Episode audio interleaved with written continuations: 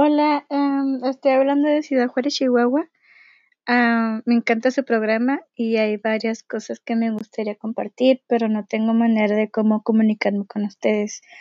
No sé si ustedes me puedan proporcionar un número de teléfono o no sé, algo. bueno, adiós. Sigan con lo mismo, me encanta. Un excelentísimo programa. Ahorita leo los, los twitters, por supuesto que son muchísimos. Juanito Hernández, ¿cómo estamos? Buenas noches. Muy buenas noches, Juan Ramón, ¿cómo estamos? Bienvenido. Con gusto. Bienvenido, Tocayo. ¿De qué parte del DF eres? Ya hablo aquí de Zahualcóyotl del Estado de México. Ah, Este, pues- Con gusto. Fíjate que allí en Ciudad Neza es una como tierra mágica. Ahí pasan cosas extrañas en muchos, en muchas áreas de Ciudad Neza. Así es. Por algo será, supongo que habrás vivido algo extraño por ahí. Bueno, este, más bien, más que por lugar, por Ciudad Neza, más bien esto lo vivimos por, por Oaxaca. Ah, ok, también tierra mágica, ¿eh? Sí, exactamente. Más que nada, este, en esta tierra de los cerros, todo. lo demás. Estoy hablando de zonas Ah, en donde, pues bueno, hubo mucho, mucha guerrilla, hubo mucha gente revolucionaria. sí, a no. de una, de una, pues, de una situación que le pasó a mi abuelo. A Raimundo. O sea, mi- yo soy Juan Raimundo, pero mi abuelo, mi abuelo que era revolucionario, mi bisabuelo, perdón, que después descanse, Ajá, Raimundo, este, Raimundo Méndez, sí. él era una persona atea. Este, este, esta- este relato que te voy a contar es, eh, me lo regaló mi, bueno, me lo, me lo dio mi, mi abuelita Lorenza. Ajá, Y, y mira, esto sucede hace muchos años en la época de la revolución, en la cual eh, pues, mi abuelo era una persona pues recia, nunca, nunca rezaba, era una persona pues bastante, pues bueno, como los hombres de su época, ¿no? Nunca, o así que dije, nunca se echaban para atrás. En esa situación, eh, pues, se ausentaba largos, largos periodos. Y mi abuela pues le lloraba mucho, mi bisabuela le lloraba, le lloraba mucho, le rezaba. Y él pues, siempre decía, bueno, ¿para qué rezas? Y al final de cuentas, pues, el día que me muera, pues ya, me vas a enterrar, ¿no? Y entonces este era, mi abuelo pues, era una persona que siempre le gustaba irse solo a donde fuera, ¿no? Siempre agarraba lo que era el desmonte, y yo caminaba por todas esas, este, pues colinas, cañadas, etcétera, o sea, él pues llevaba su machete, su pistola y vaya, no, ahora así como dicen, decían, este, la, ahora sí que la calavera y el miedo les le pelaba los dientes.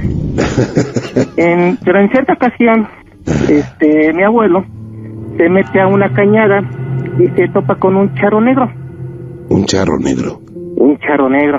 Ajá, Entonces, eh, pero él, él tenía una él le empezó a dar como escalofrío, así que escalofrío le empezó a dar, exhalofrío, ¿verdad? sí, porque esta persona no le veía el rostro, nada más él, él como que, como que alcanzaba a ver que sus ojos le brillaban, pero no le veía el rostro. Sabía que era un charro negro, veía que veía su silueta, pero muy bien no, no lo lograba asimilar, o sea, no lo, pero no lograba visualizar. Estoy hablando ya de, de la noche, así en el, en el, en el así como dicen todo, en esa, en esa zona tan, tan despoblada, tan, tan sola. Sí. Y entonces el charro le dice, no, pero aparte, este, le voy a decir algo, vengo por usted, pero no me puedo acercar. Entonces ya mi abuelo se empezó así como dicen a, a poner nervioso y dice, bueno, ¿por qué, este, ¿por qué dice que viene por mí? claro. Yo desde ese tiempo le vengo siguiendo la pista. Usted es un buen candidato para llevármelo al infierno. Y entonces ya mi abuelo se empezó a temblar, ¿no? Así le dijo de quería- plano, Ah, sí, usted es un buen candidato para llevármelo al infierno. así es. Guau. Entonces mi abuelo volteó y empezó a temblar y quiso sacar el machete.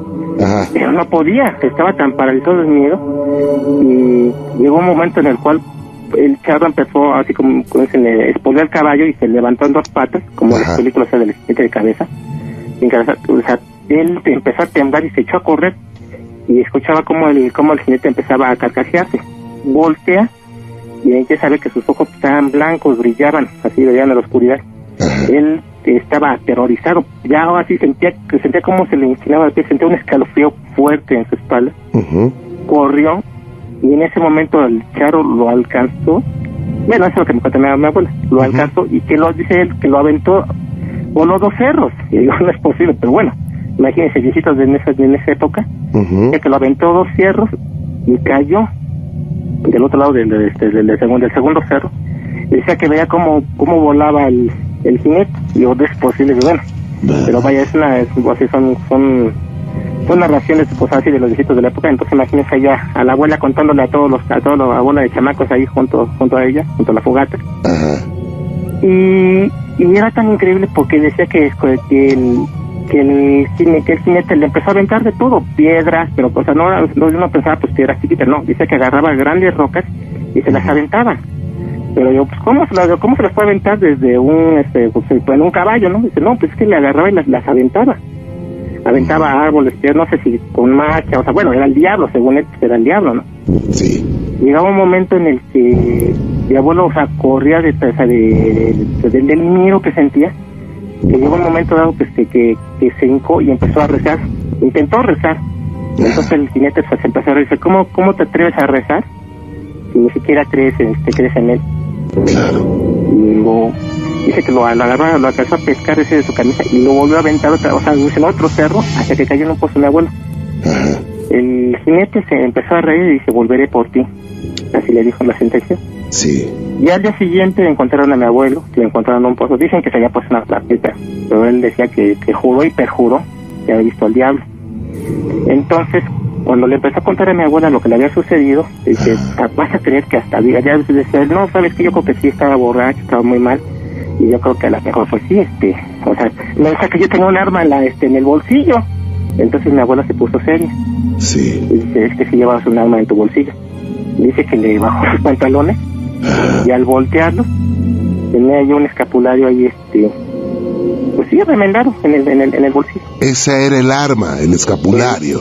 Era un escapulario, donde venía la Virgen y una cruz. Qué cosa, ¿eh? Entonces dice, tú, y decía mi abuela, tú quizá no reces, tú quizá no, no, este, no te familiares, pero nosotros, en este caso tus hijos, tus, tus hijos y tu esposa siempre rezamos por ti. Sabemos que vas a pelear porque al final de cuentas este, estás peleando por una causa justa, pero quiero que sepas que siempre vas con la bendición de Dios.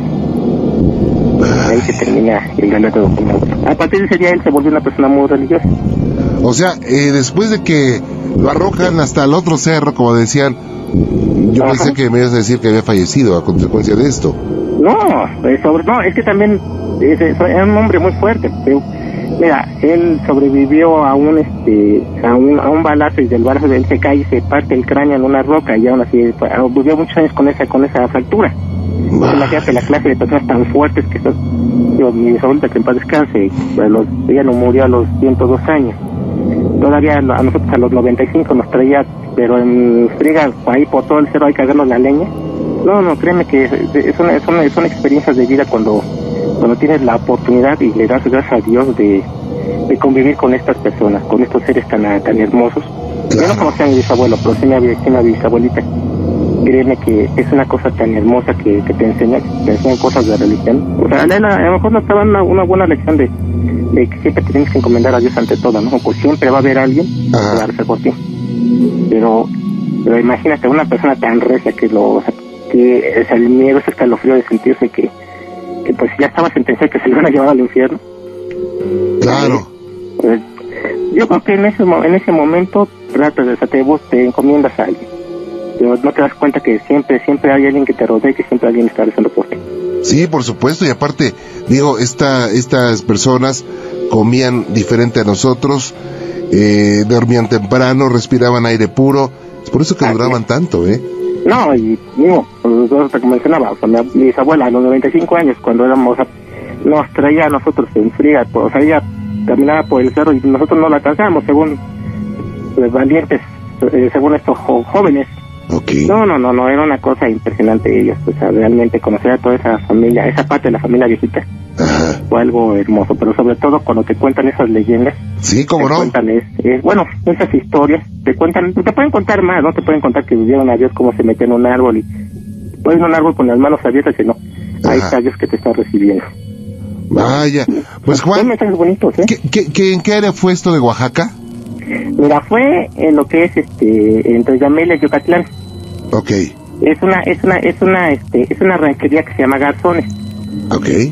Esa ranchería está, híjole, está metida, metida en el cerro. Sea, haz de cuenta eran, son como, son como 35 kilómetros de pura terracería. No existe el camino, no existe ni el camino rural. Vaya, pero algo que seguramente en el área no lo van a olvidar porque seguramente pasa de generación en generación, ¿no? De hecho, es una historia que se cuenta entre nosotros allí, en esa zona, en esa zona de, de Garzones, eh, se cuenta entre, la- entre las familias. Sí, claro, es una, una historia que marcó a una familia completa.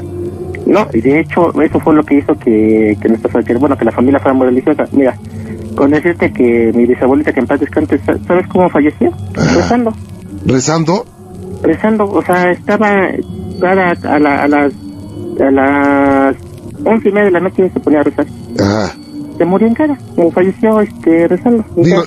Eh, de- se oye así medio tétrico la palabra morir, pero si hay una forma menos fea, yo creo que es eh, haciendo oración, ¿no?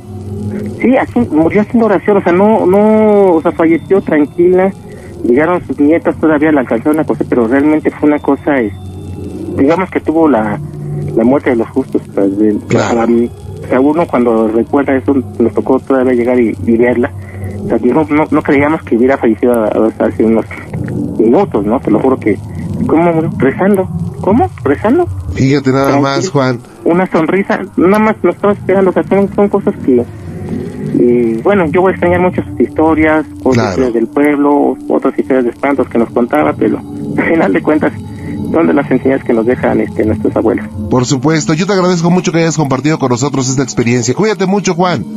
Te lo agradezco, Juan Ramón, que tengan muy buenas noches. Que Dios te bendiga, buenas noches. Vámonos con Frío. Froilán de Ixtapalapa. Froilán, buenas noches. Buenas noches, Juan Ramón, ¿cómo estás? Bien, ¿y tú? Pues aquí ya es, pues, escuchándolos un rato aquí. ¿No saliste de Por vacaciones? capa. ¿Mandé? No, no salí, fíjate, estuve, estuve trabajando. Estuviste, estuviste disfrutando de la ciudad. Pues, ¿Ah? se podría decir que sí, ¿verdad? Qué bueno, de, de que no había. Qué bueno. Gracias por estar con nosotros y estoy para servirte. Eh. Mira, mi relato hace muchos, muchos años yo perdí una hermana. Ajá. Este, con el tiempo yo compré un- una Ouija, eh, nunca con el afán de comunicarme con ella. Ah, o sea, Eh. tú perdiste una hermanita. Eh, bueno, falleció mi hermana. Ok. Era más chica que yo, bueno, un año más chica que yo, como Ajá. 19 años murió. Murió muy joven. Sí. Este, con los años eh, yo compro una Ouija, eh, nunca con el afán de comunicarme con ella, sino no es por el, pues, el placer de, de hacer, no sé, algo diferente, yo creo. Sí. Normalmente yo jugaba la Ouija eso de las 8 de la noche hasta las 3, 4 de la mañana. Casi todas las noches, duré yo creo como unos dos años jugándola así. Nunca tuve algún problema porque antes de me enteré, eh, siempre cortaba la comunicación, o sea, decir adiós de despedida, pues, de, cerrar las puertas, los canales que normalmente dejamos abiertos en estos momentos Sí. me contestaban las más variadas personas, ¿no? Pero bueno, la cuestión es de que un día, una noche, este, yo pregunto, siempre preguntaba, ¿con quién juego? Y le dije, conmigo, ¿cómo estás? Canijo, ¿no? Que sí me dijo. Ajá. Dije que normalmente casi nunca tenía comunicación, con los que tenía comunicación, nunca me hablaban con groserías. Sí. Y hasta luego me, me, me entró con una grosería. Me dijo, ¿tú, tú quién eres, no? ¿Qué pasó? Dice, ¿ya no te acuerdas de mí? Digo, pues nomás dime quién eres y, y pues vemos, ¿no? A lo mejor sí te conozco, a lo mejor no te conozco. Ajá. Dice, soy tu carnala, que vamos. Ajá. Eh, le digo, este, ¿quién? Dice, no te, no te, no te hagas tonto. Eh, le digo, mira, no sé quién seas, no tengo ni la intención de hablar contigo.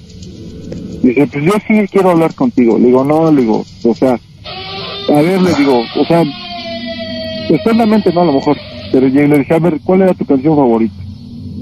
Normalmente salíamos a los bailes en esa época, cuando ella falleció íbamos juntos a los bailes. Y había una canción que a mi hermana siempre le gustaba muchísimo, ¿no? Una salsa del- del llanto de Ama- Ama- Amalia Mendoza. Ajá. Y sí, así me respondió, ¿no? El llanto de Amalia Mendoza. O sea, correspondía a lo, a lo, a lo La, cierto. Sí, sí, lo, que yo le preguntaba me lo respondía. Vaya, oye, eh, déjame hacer rápidamente, Froilán, una pausita y, y continuamos, nos quedamos en la parte más, más impactante, ¿ok? Claro que sí, Juan. Permíteme un segundito, muchas gracias. Vaya, qué cosas. No se vayan. Soy Juan Ramón Sáenz y esto es Exhalo Frío.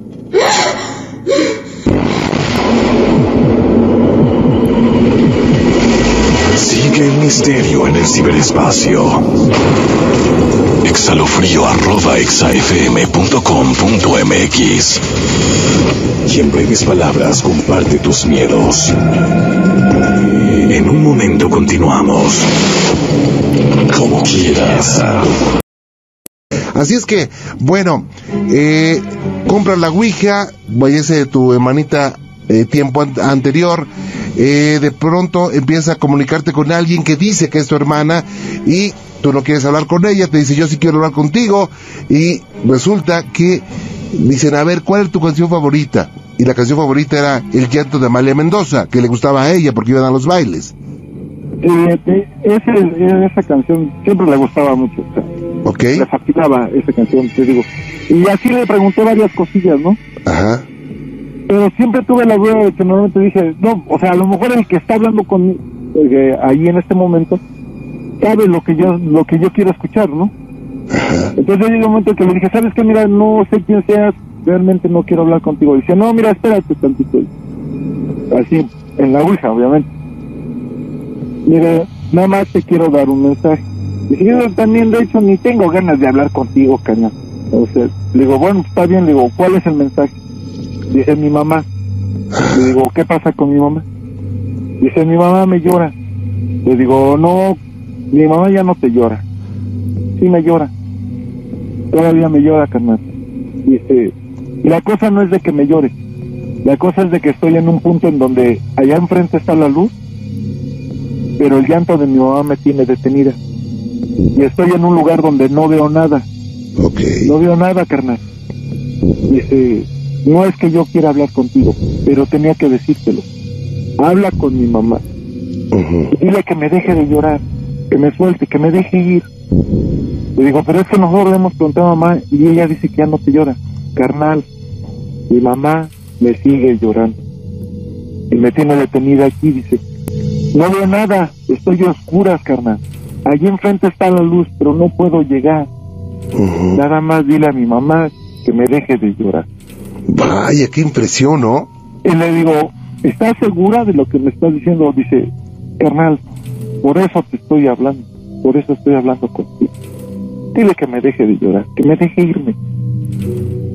Le dije, órale pues, va. Si esa es la onda, órale carnal, que Dios te bendiga y vete. Dice, órale. Y les dije igual lo mismo, adiós. Empecé a jugar la Ouija alrededor de las 10 de la noche, no teniendo cuando eran las 6 de la mañana. Y seguía. no fue mucho lo que platiqué con ella. Yo el, otro día descansaba, a las 8 de la mañana más o menos, hablé con mi mamá. Le dije, mamá, ¿tú todavía le ayudarás a mi carnal? No, hijo, no, ¿cómo crees? No, yo no. Le digo, sí le lloras, mami. No, no, no, no le lloro. Yo ya no le lloro mamá, anoche tu, hermana, tu hija me visitó y me dijo que la, le estás llorando. Nada más me dio un mensaje, mamita. A tu hija la tienes en un lugar oscuro. Si en verdad la quieres, ya déjala ir. Con tu llanto tú la estás deteniendo y no la dejas llegar a la luz. Mi hermana me suplicó que la dejes ir. Ella ve la luz enfrente, pero tú la tienes en un lugar oscuro. No de nada a tu hija. Yo también le puse algo más porque yo también suponía que lloraba mi mamá, la vi muy acabada.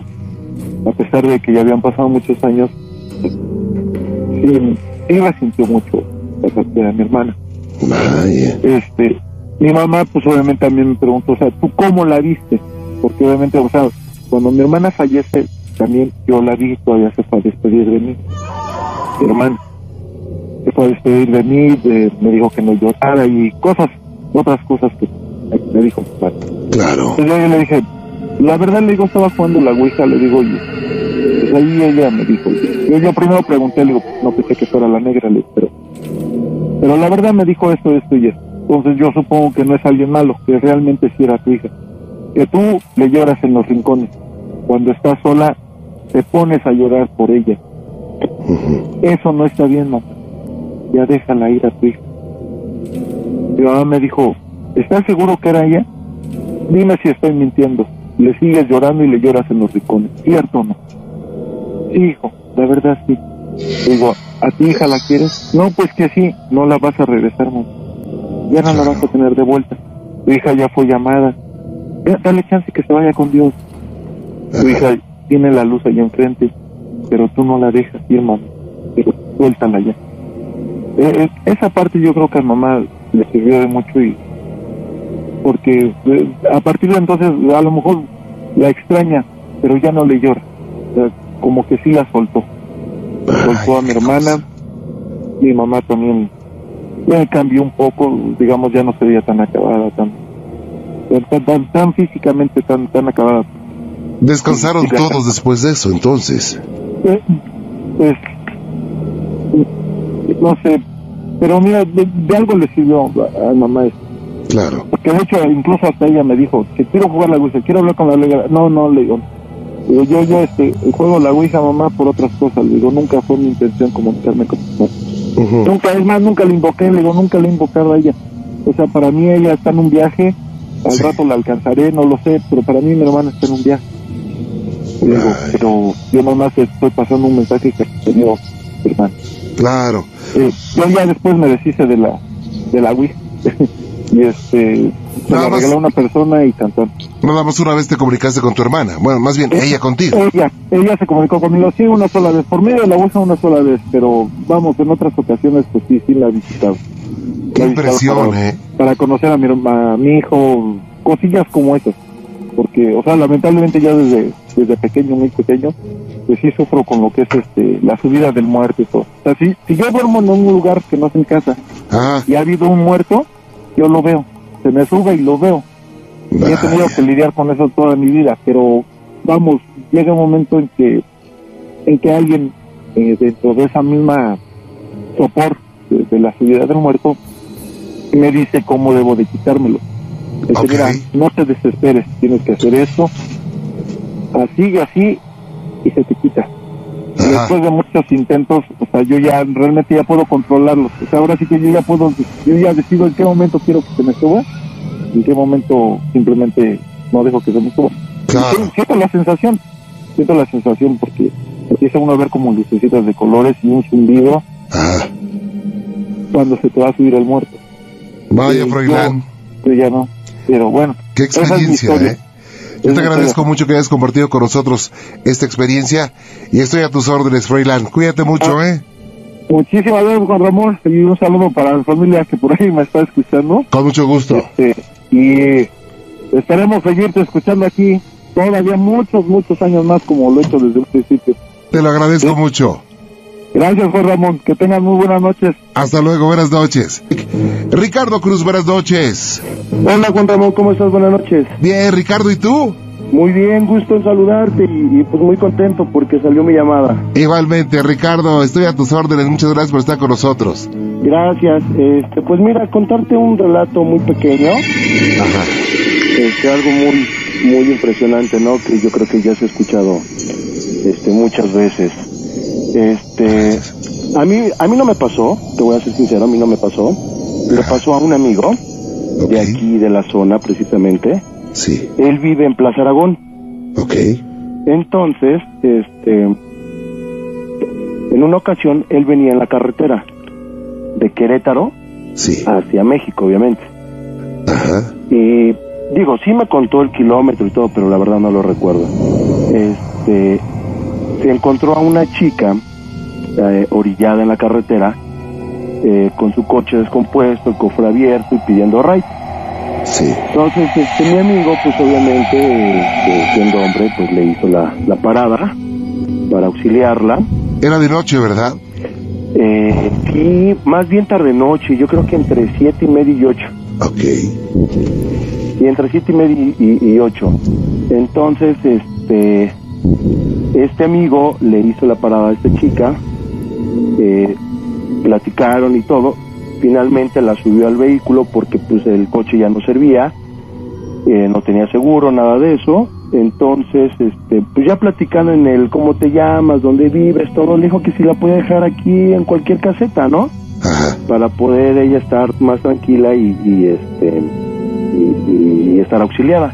Ajá. Pues total que eh, ellos dijeron que vivían muy cerquita, la chica vivía en Bosques de Aragón Sí. y mi amigo vivía en Bosques de Aragón, en Plaza Aragón, perdón. Muy cerca, ¿no?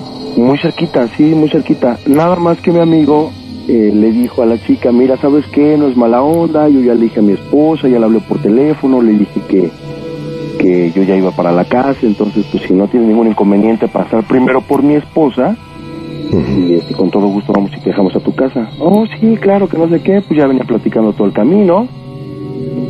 Pasaron por la esposa. Obviamente, este, la esposa pues le hizo ahí un pequeño teatrito porque, pues, le comentó que porque andaba recogiendo personas desconocidas, tú sabes, ¿no? Claro. Entonces... No, y sobre todo porque era mujer, ¿no? Y, y sobre todo, exacto, por eso él también le dijo, sabes que voy por mi esposa, ¿no? Porque no vaya a pensar mal. sí. Entonces, este, pues este amigo eh, pasó por su esposa, eh, se fueron los tres a Bosques de Aragón a dejar a esta chica. La chica se baja y les dice, yo aquí vivo, Es- ¿me esperan tantito? Sí, claro. Entra, este, la chica se baja del coche, perdón, se baja del auto, abre la puerta y se mete a Sí. su casa. Entonces, 5 o 10 minutos y pues nada, ¿no? Apagaron el coche, 15, 20 minutos y le dice, oye, ¿no se le habrá olvidado o algo? Pues obviamente ellos se, se imaginaron que a lo mejor les iba a dar algo de, de agradecimiento, no sé, algo para la gasolina, no sé, algo, ¿no? Muy sencillo. O cuando vos iba a salir a despedir, ¿no? Y a dar las Exacto, gracias. exacto. Entonces, este, le dice mi amigo, ¿sabes qué? Este, vamos a bajarnos y a preguntar, ¿no? Entonces se bajan del vehículo y tocan la puerta y sale un señor. Señor, buenas noches, este, mire, acabo de venir a dejar una muchacha de tal nombre, no sé qué. Y dice, ¿quién es usted? Mire, se presentó y todo. Entonces, este, eh, le dice, es mi hija, dice, y tiene tres meses de muerte. Vaya. Entonces, obviamente, pues mi amigo reaccionó de una forma, pues, eh, no muy grata, ¿no? Y el señor, eh, muy amable, los, los dejó pasar a su casa. Este, mi amigo le comentó todo a detalle, le dijo, mire, es que ella es así, traía un vestido floreado, largo, tal, tal, tal. Y se la describió tal como era, dice, sí, dice, efectivamente, dice, es mi, es mi hija, dice, tiene tres meses de muerta. Y este, y, y ahí ya la verdad, yo ya no le entendí muy bien a mi amigo como me platicó, pero resulta, por lo que yo le entendí, que venía un camión de redilas, de esos que van a la central de abasto, entonces este, ellos fueron los que la auxiliaron, la subieron al camión, la violaron, la mataron y la aventaron en la carretera. Entonces obviamente mi amigo pues se quedó muy impresionado pues, por, por lo que había sucedido, ¿no? Subir a un a un ente, a un, a un espíritu, a su vehículo cuando finalmente lo vio normal como cualquier persona. Claro, y además lo vio la esposa, o sea, Lo, sí, exacto. No fue una persona platicando nada todos, más. ¿no? Los tres. qué Él cosa. con ella, todo el camino en la carretera. Ajá. Y el señor muy amable le dijo, este, pues mire, joven, este, pues lo único que me queda es agradecerle, ¿no? Porque mi hija de alguna forma quería llegar a su casa y usted me hizo el favor de traérmela. Entonces, este, pues yo ya estoy muy a gusto porque mi hija ya está en casa. Vaya. ¿Cómo ves, Juan Ramón? No, pues está, está fuerte, pero ¿esto cuándo ocurrió? Híjole, ha de tener unos siete años, yo creo. Pero nunca lo van a olvidar, ¿eh? No, por supuesto que no, que no.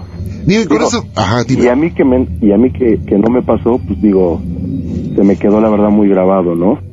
Claro. Muy, muy grabado. A mí, a mí francamente, yo sí soy un poco miedoso, pero ¿qué crees que nunca, nunca me han asustado? Ajá. He buscado la, la forma así como que, como que de ver a alguien, ¿no? O tener ese tipo de experiencia. Sí. Y hasta ahorita que yo, que este, al menos yo no me he enterado, este, ¿qué crees que, que no, a mí no, nunca me han asustado? ¿Sabes qué, Ricardo? Tú eres un candidato perfecto porque próximamente, el mes próximo, vamos a estar eh, yendo con algunos amigos del auditorio Ajá. a lugares donde espantan. Ah, perfecto, Entonces, esto es como terror extremo. perfecto. Y... O sea, a yo, yo encantado, ¿eh? ¿Sí vas? No, por, pero por supuesto. Órale. Ya está, es más de una vez te Ya dejamos por- apuntado, dicen, ¿no? Ricardo. Ya por lo menos en bola ya no se siente, ¿no? se siente menos siente el menos, miedo. ¿no? Pero Digo, sabes si que tú me mandas solo a un panteón o algo, o un lugar donde espantan, te Ah. juro, no me meto. Pero Ok. sí iría a lo mejor de día a inspeccionar el lugar y ver y, y conocer la zona. Ya sabes que de día es como que Sí. alcanzas a ver más cosas, ¿no? Y de noche todos los gatos son pardos, ¿no? No, imagínate. Oye, te quiero preguntar algo rápidamente. Ok, claro. Este, fíjate, no sé si tú has escuchado el Ajá. caso este de, de, de la casa de, de la tía Toña. Sí, cómo no, yo estuve ahí. Oye, pues fíjate que yo, este, hablando de, de, de, eso de, del exhalofrío extremo, Ajá. yo, yo, he, yo he intentado buscarla, no, no, no la he encontrado, no la he encontrado. ¿Sabes qué? Es más, déjame hablar con unas personas que están encargadas de eso y, eh, y vamos a entrar ahí, por supuesto. Ok, Ajá. ¿podrías darme la dirección fuera del aire o algo? Sí, exactamente no la tengo, pero Sí. digo, sé llegar, pero no la tengo. Es más, no la traje, eh, la tengo en la, en, en- en la oficina. Pero mañana si quieres te la digo. Sí, Eh, déjame tu correo electrónico, te la mando. por supuesto que sí. ¿Ok? Claro que sí, Juan Ramón. Ándale pues. Me da mucho gusto volverte a escuchar. Gracias, Qué igualmente. bueno que, que estés en, nuevamente en la radio. Muy amable, muchas gracias Ricardo y No, estoy al para servirte. por tu, por tu sencillez. No, muy amable. No, al contrario, Juan Ramón, buenas noches. Cuídate mucho, gracias. Igualmente. Hasta luego. Vámonos a Torreón, en Coahuila. Alberto Cárdenas, ¿cómo estamos, Alberto? Bien, bien, señor, ¿cómo está usted? Bien, con el gusto de saludarte. Háblame de tú, Alberto. ¿Sabes No, por qué? claro, no, el, el- el gusto es mío, el gusto es totalmente mío. Este, felicitarlo, pues ya escuché ahorita también por, por su nuevo programa, la verdad. Este, y pues me encanta, me encanta la idea de que esté al aire. No, muchas gracias, Alberto. ¿Sabes qué? A ti te va a dar un regalo especial en Torreón. Próximo 16, 17 y 18 voy a andar por allá.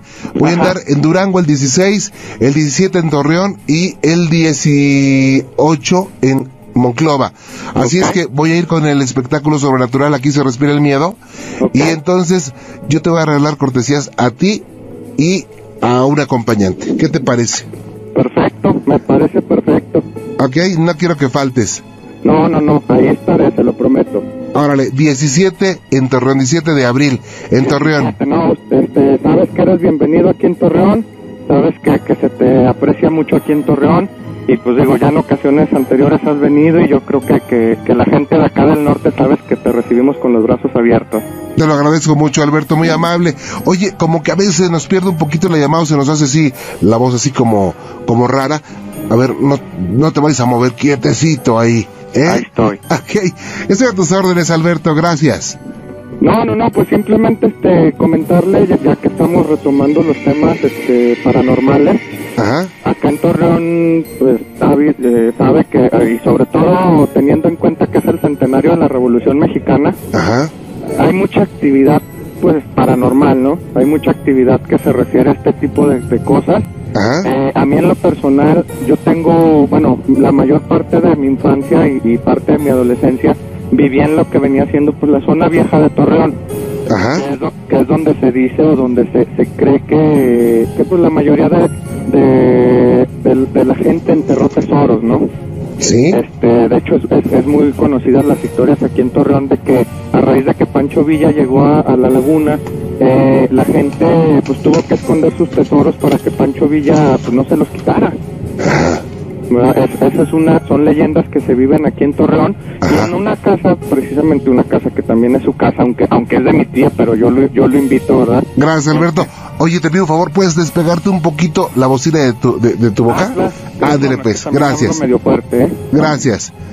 Ok, este, entonces en esa casa hay mucha actividad paranormal, se escuchan este caballos, se escuchan cadenas por las noches y a mí en lo personal me pues ya me han pasado cuestiones ahí medio extrañas desde que he visto figuras este hasta en una ocasión que yo me quedé a dormir con mi tía ya estando grande teniendo 19 años. Ajá, Eh, tú sabes que las casas viejas pues son muy grandes, ¿no? claro, son unos caserononones. Entonces, esta casa de mi tía una casa en la que hay dos patios. sí, El patio de en medio y el patio que está hasta el fondo. ajá, En el patio del fondo hay un cuarto que es donde, en ese cuarto y en ese patio es donde se escucha toda la actividad. ¿sí? Sí. Entonces, en- yo, mi tía me dijo, quédate a dormir en el cuarto del fondo. Yo ahí me quedé en el cuarto del fondo, pues se me hizo fácil este quedarme en el cuarto del fondo y se me hizo muy fácil estar ahí en el cuarto del fondo. Ajá. Durmiendo como a las 3 de la mañana, eh, yo dejé la puerta abierta por los calores de aquí de Torreón, era verano. Sí. Este, dejo la puerta abierta y empiezo a escuchar un ruido en el patio. Sí. Un ruido. Este, como que estaban escarbando. Y yo dije, bueno, pues quién está escarbando a las 3 de la mañana, ¿no? Qué loco puede estar escarbando a esta hora. Ajá. Este, cuando, cuando ya, cuando yo abro los ojos, resulta que parado frente a mí, en la puerta, cuando yo logro abrir los ojos, había una figura como de un general, como un soldado, o sea, como si se tratara de un soldado, pero se veía como de la revolución, Ok. ¿sí? Era, era como un soldado revolucionario, no era un soldado cualquiera, ¿sí? Ok. Entonces, este soldado, pues yo me le quedo viendo. Pero al momento que yo me le quedo viendo, Juan Ramón, perdí todo, perdí toda noción de mí. Ajá. Dice, dice mi tía, porque yo ya, a partir de que yo me acuerdo que lo vi, y hasta que estaba en los brazos de mi tía, yo no me acuerdo de muchas cosas. Pero dice mi tía que ella escuchó un grito tan desgarrador de mi parte, pero desgarrador. Dice que era un grito como si me estuvieran matando. Este, y cuando ella llegó al cuarto, dice que yo estaba frío y temblando. Mm, Blanco, dice, estabas pálido, o sea, pálido, no se te notaba, de plano no tenías color, Sí. como si hubieras visto al mismísimo diablo. Qué ¿sí? cosa. Este, yo la verdad, esa ocasión pues fue la última ocasión que me quedé a dormir con mi tía. Desde entonces yo no he vuelto ya, eh, por las noches vuelvo en el día, ¿no? Porque, ah, por más seguridad. Dijiste, ya no, ya no aguanto otro suscito de estos, ¿verdad? No, no, no, ya de esas cuestiones yo creo que ya, ya me curé bastante. Este, no soy la única persona que le ha pasado cuestiones. Mi mamá desafortunadamente también es una persona que ha vivido muchas cosas en la casa de, de, de mi tía. Ok. En una ocasión, bueno, contándote la anécdota de ella, Ajá. este, nosotros, est- mi tía nos cuidaba porque mi mamá trabajaba haciendo guardias en el seguro. Sí. Sí. Entonces, en esa ocasión, recuerdo que mi tía nos llevó a una fiesta de 15 años y mi mamá pensó que le tocaba guardia y resultó que no le tocaba guardia. Entonces a mi mamá se le hizo fácil irse a la casa de mi tía. Como ella tenía llave de la casa, se metió, entró al cuarto, un cuarto, como te comento, luego está el patio del, este, el patio que está hasta el fondo y luego el otro cuarto. Entonces ella se metió al cuarto del fondo y prendió la tele para, pues para ponerse a ver la tele, ¿no? Ajá. Dice que de repente, también como 12 de la noche, este más o menos en esas horas, empieza, había una puerta de madera, me acuerdo muy bien, que daba para el patio del fondo que te comento, empiezan a rasgar la puerta. A rasgar, Sí. así, a rasgar la puerta. Dice mi mamá que ella volteó a ver de qué se trataba y dijo, ¿qué pasa? No, o sea, ¿qué está pasando? Dice que de repente se escuchó como si hubieran dejado caer algo en el piso, pero por la parte de afuera. Ya. Dice que se asustó tanto que mejor prefirió salirse a la calle y esperarnos a que regresáramos de, la- de los 15 años en la calle. Fíjate nada más. Digo, hasta dónde llegó la impresión, ¿no? Sí, sí, sí, o sea, hasta dónde, hasta dónde a ella le llegó la impresión de decir, oye, pues, ¿qué está pasando, no? O sea, ¿o qué, o qué, o qué está sucediendo? ¿Por qué, ¿Por qué se están apareciendo? Mi Ajá. tía es una persona muy incrédula de esto y a ella desafortunadamente nunca le ha pasado nada. Ajá. Pero, en una ocasión, mi tía dijo, bueno, soy tan incrédula que vamos a ver si es cierto. Claro. Ella dejó una grabadora, Juan Ramón. Sí. en el patio. Dijo, voy a grabar a ver si es cierto, ¿no? Ajá. Pues como toda persona escéptica y toda persona incrédula. Alberto, Al- dime, dime. yo me tengo que ir porque si no... Ah, Pero, no, ¿le seguimos me- mañana? cortas- Me cortas la inspiración. No, es que, ¿sabes qué? Eh, ya se nos acabó el tiempo, pero ¿te marcamos mañana y le continuamos? Órale, me parece, yo espero tu llamada y espero mis boletos. Claro, por supuesto, Alberto, ¿eh? No, perfecto. Este, pues yo aquí estoy a tus órdenes, Juan Ramón, y sabes, te, te reitero nuestra invitación a la laguna cuando desees venir. Te lo agradezco mucho. Cuídate y te paso con Lili.